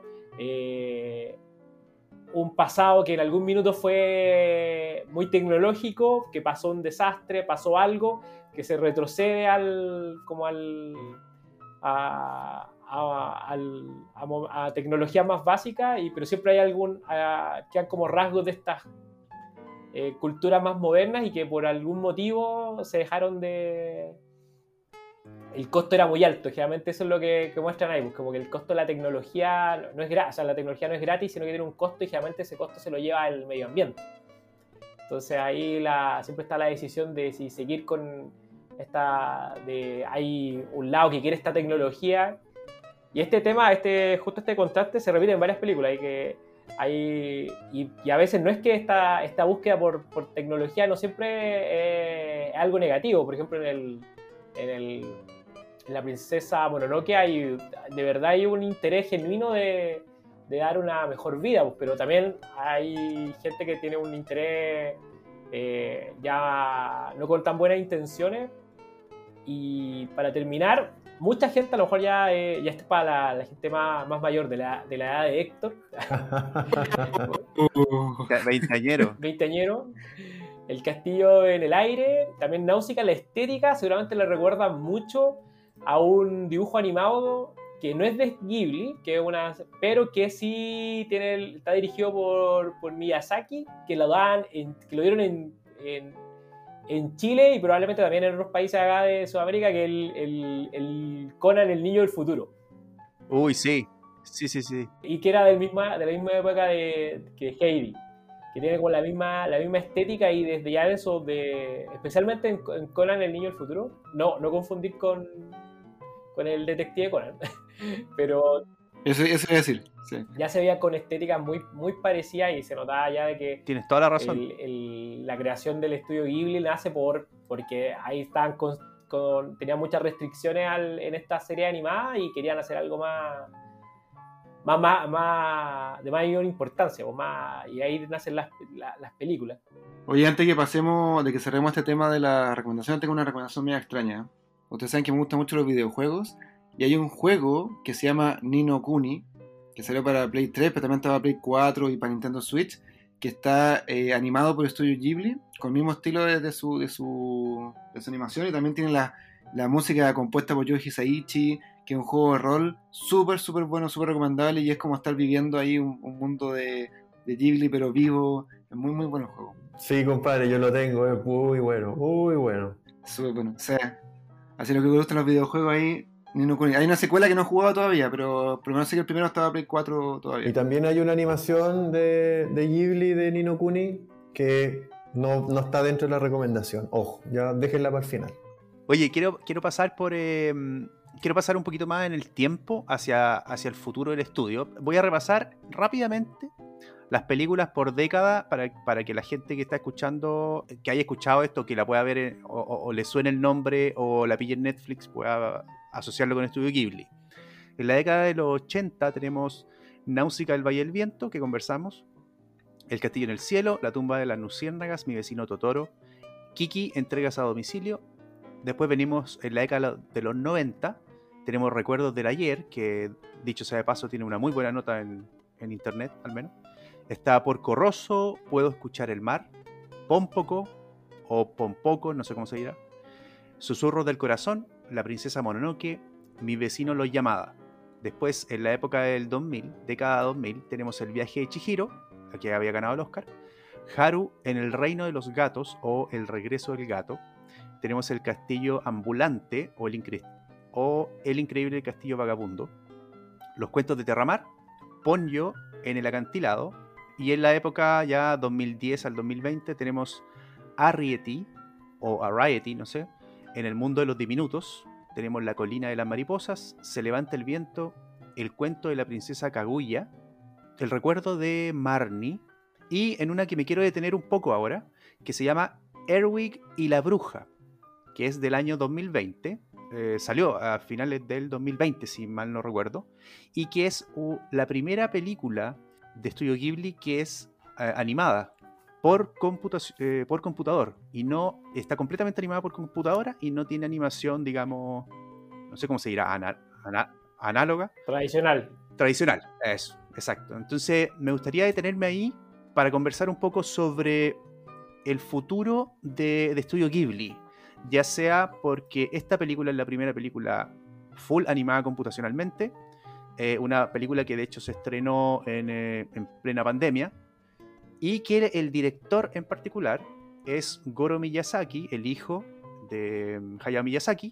¿Y cómo, se, cómo ven ustedes que viene el futuro de Estudio Ghibli, dada esta última película que es full animada por computación y eh, que ya Miyazaki eh, y Takahata ya, digamos, están, ya no van a seguir haciendo películas, teóricamente, por lo menos en el mediano plazo?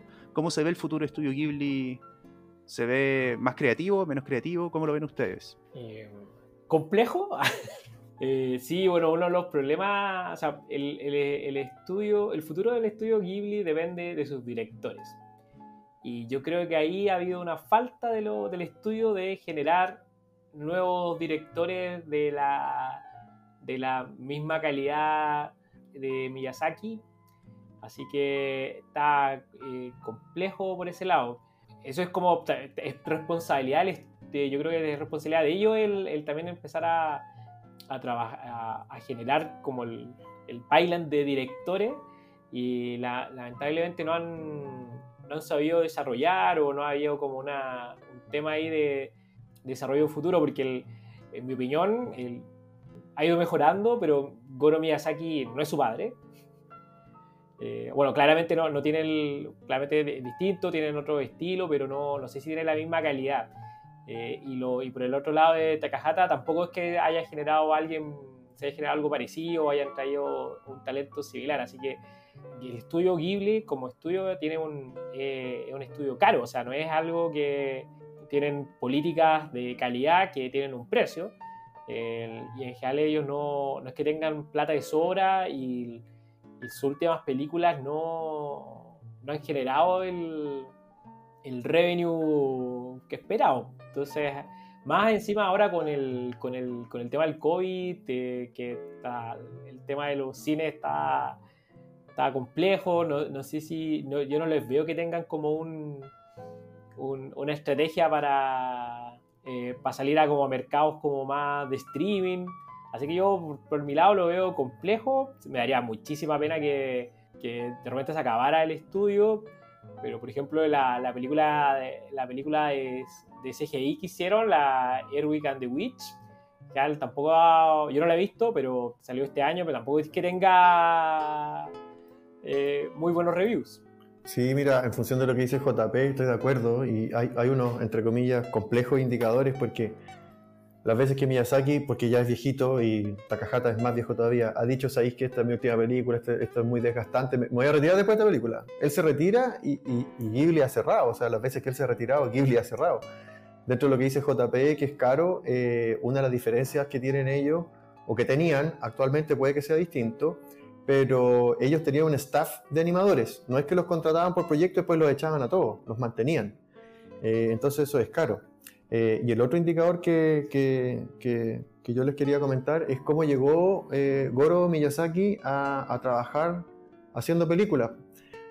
Toshio Suzuki, cuando decide que hay que hacer un museo para generar más plata, llamó a Goro Miyazaki para que estuviera a cargo de la construcción porque mm, él trabajaba en construcción y así fue como llegó a trabajar en el estudio Ghibli. Y posterior a eso, lo, invitaron también a, ser director de, cuentos de Terramar, que tampoco está en el listado de recomendadas, por ejemplo. Eh, sin embargo, eh, posterior a eso, eh, le encargaron dirigir otra película que es desde la From Up From Poppy Hill, no sé cómo se llama en español en realidad, ni en japonés, perdón. La colina de las amapolas, me aparece acá. Vale, que sí me aparece en Netflix, me aparece en inglés. Eh, y bueno, estaba haciendo esa película y, Miyazaki, papá, Hayao, llegó a decir, chutas, hay que, eh, no, estoy de acuerdo con tal o cuales cosas que tiene la, la película, principalmente la, la, escena inicial con la que tenéis que cautivar al, al, al, público. Y Goro no, dijo, no, chao, yo la voy a hacer a mi pinta, yo no tengo por qué seguir la, lo que diga mi papá, mi papá, mi papá, yo soy otro distinto. Y tuvo que interceder ahí Toshio Suzuki y decirle a Goro, mira, eh, como está la película ahora, yo como productor no la voy a tirar al cine. Tenéis que mejorar algunas cosas. Y ahí fue como recién Goro entró en razón para poder hacer las modificaciones que le dijo su, su papá, que son mínimas, son sutilezas. Simplemente, eh, y, y, es bonito porque en, en este reportaje que, le, que comentaba yo de NHK, 10 años con Hayao Miyazaki, es un dibujo que hizo Miyazaki. Él hizo un dibujo que cambió la forma en que se veía el personaje principal partía supuestamente la, la, historia de la película con el personaje bien eh, bajoneado, por decirlo de alguna manera, y Miyazaki Hayao pensaba que... Bajoneado, perdón, bajoneado es como triste, melancólico, así, ¿no? Ah, lo, dije muy chileno. Pero es como melancólico, medio triste, cabizbajo, digamos. Justamente, justamente. Entonces Miyazaki hizo un puro dibujo de la niña, el personaje principal, yendo al colegio, eh, y se ve eh, corriendo con energía yendo al colegio. Con ese dibujo cambió a toda la forma en que se vio el personaje y a pesar de que el personaje está bajo problemas, tenía un espíritu luchador. Y eso fue lo que cambió en el personaje e hizo que la película fuera mucho más atractiva. Eh, es súper potente como con un dibujo Hayao pudo haber cambiado eh, la forma de enfrentar un personaje. Una cosa mm, entretenida. Eh, bueno, como comentaba en un minuto, Ghibli tiene mucha influencia en, en, los demás animes. O sea, está, en Pixar. Eh, el estudio no solamente hace películas, también ha hecho, colabora en un montón de cosas. O sea, Juan Lalo nos mencionaba un videojuego. también hay veces que el estudio también, también como no, no puede vivir solo de hacer películas, no podéis tener ahí, no sé, cuántas personas serán, sus 30 40 personas sin, entre, entre película y película sin hacer nada, pero por lo tanto igual colabora eh, haciendo animaciones para otras cosas. Evangelion, que es famosa, por ejemplo, el capítulo 11 de Evangelion lo, lo dirigió Ghibli. Ah, mira. Y se puede. Y se nota, se nota caleta, por ejemplo, en la, en la animación de las caras de, de los personajes, toda la, toda la estética de ese capítulo es bien distinta a la serie, porque está como dirigida por Ghibli. La Misato sale con cara de, de enojo típica Ghibli. Eh, así que ahí en. No tenía idea, me voy a fijar. Me mataste, JP, no tenía idea, yo tampoco, excelente. Y yo soy fan también de Evangelion, también soy fan de Evangelion, buena, buena. Vean, revísenlo ahí, vean, es el capítulo 11, también está en Netflix, también lo pueden ver ahí. Eh, tiene cara de la animación un poquito más suave, las caras no son tan rudas porque está dibujada por la, por la mano por, lo, por Ghibli. Entonces, y aparecen en un montón de, de otras series, hacen cosas, pues, por ejemplo, en la, incluso en, en series como más occidentales, por ejemplo, en la, hay una serie animada de Superman que tenía con la misma estética de, que la de Batman.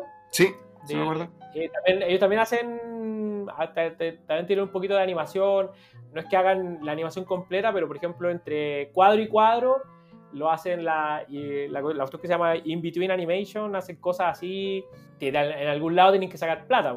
Entonces van ahí, dan soporte a otras series. Y esperemos ahí que con eso sobrevivan, aparte se generan ahí eh, plata para poder seguir dándonos más obras de arte.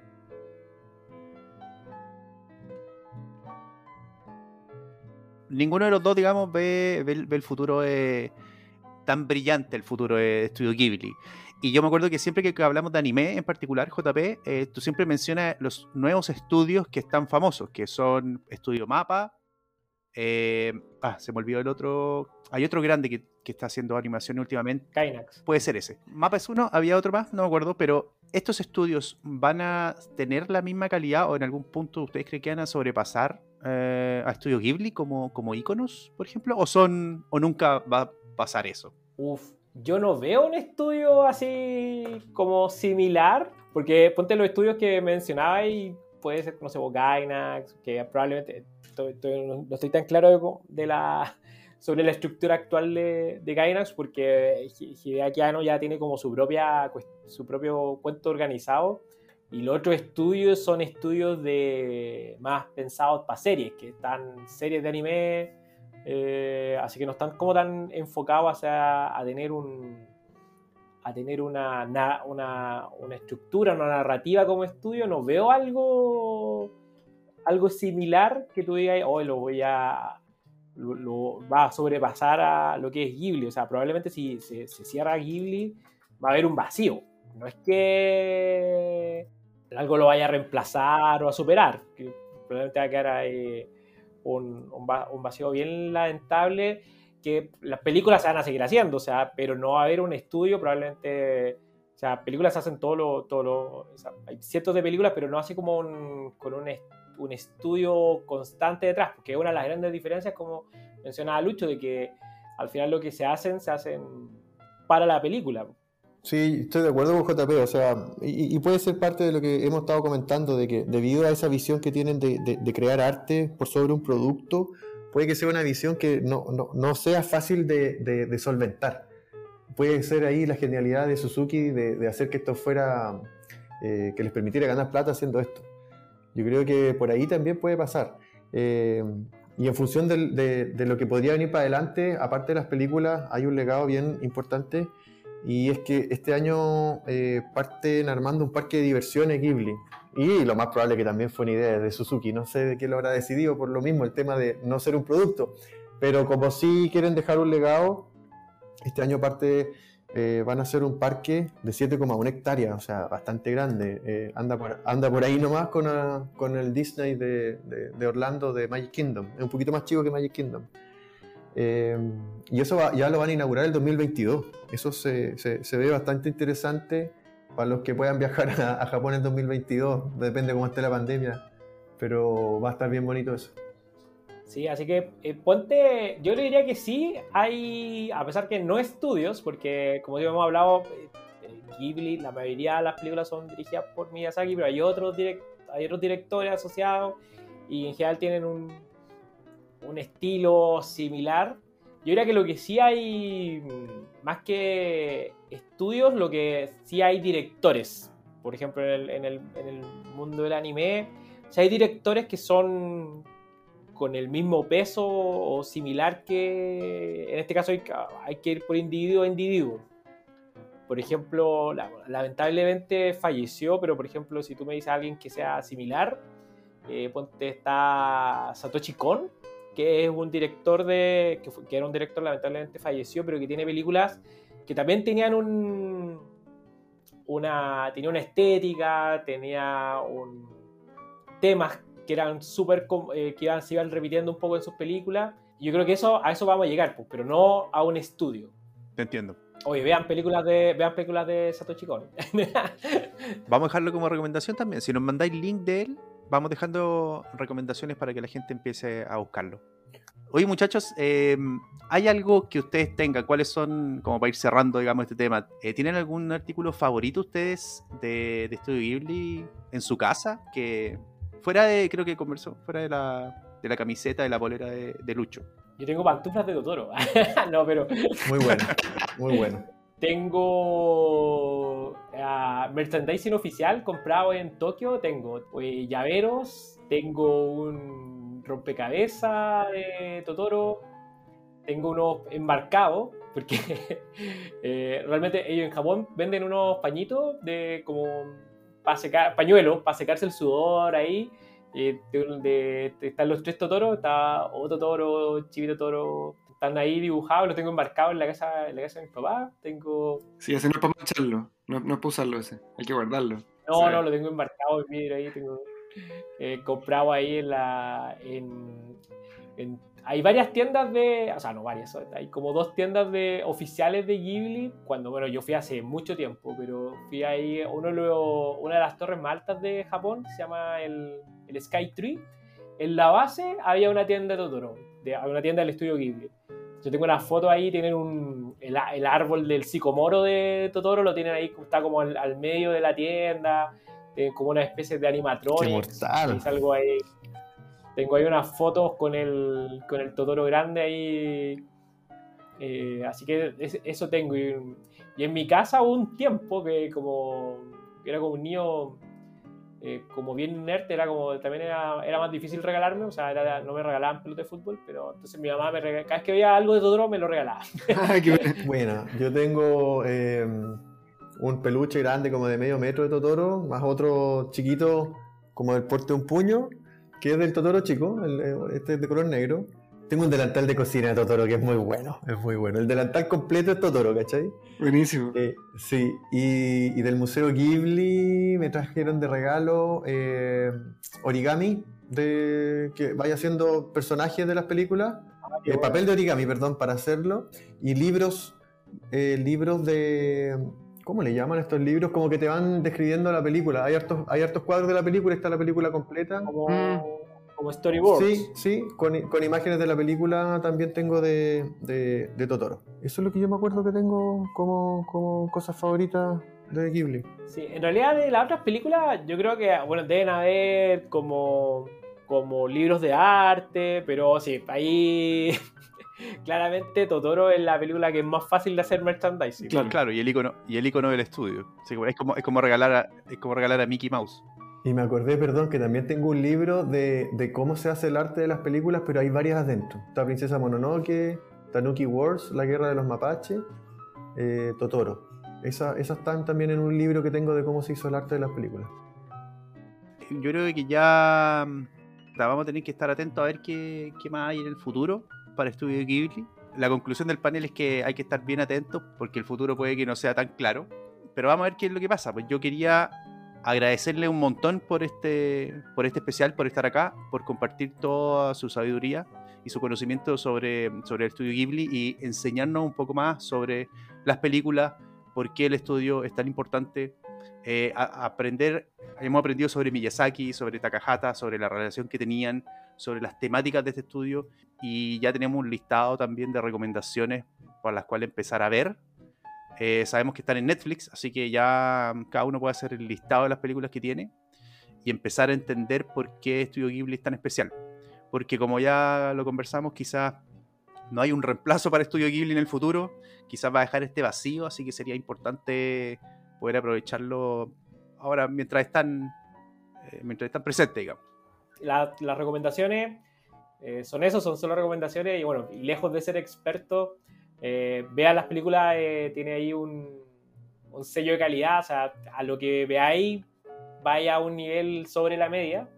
Sí, ponte cierto que nos fuimos un poco más enfocados en Miyazaki, pero en general todo lo que, todo lo que anima el estudio Ghibli tiene ahí una, como les decía, un, se- un sello de calidad.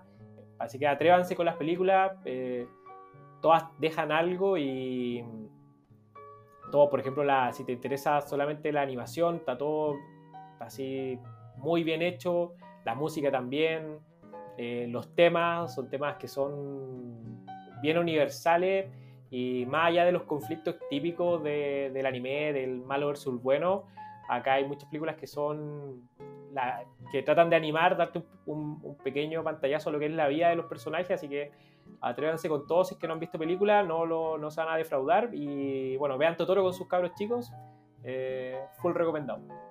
De todas maneras, no, excelente. Y, y- y lo choro también es que, a pesar de que tienen muchas cosas en común, vaya a encontrar, vaya a encontrar películas para ver con los niños, vaya a ver películas si te gusta la acción, eh, si te gustan las peleas, si te gusta el romance, hay películas románticas bien bonitas. Todas sí tienen el sello de calidad, eh, de, de que están muy bien logradas, artísticamente hablando, pero vaya a encontrar temáticas diferentes. O sea, te vaya, vaya a encontrar una película favorita de Ghibli eh, dentro de todo lo que hay. Totalmente recomendable.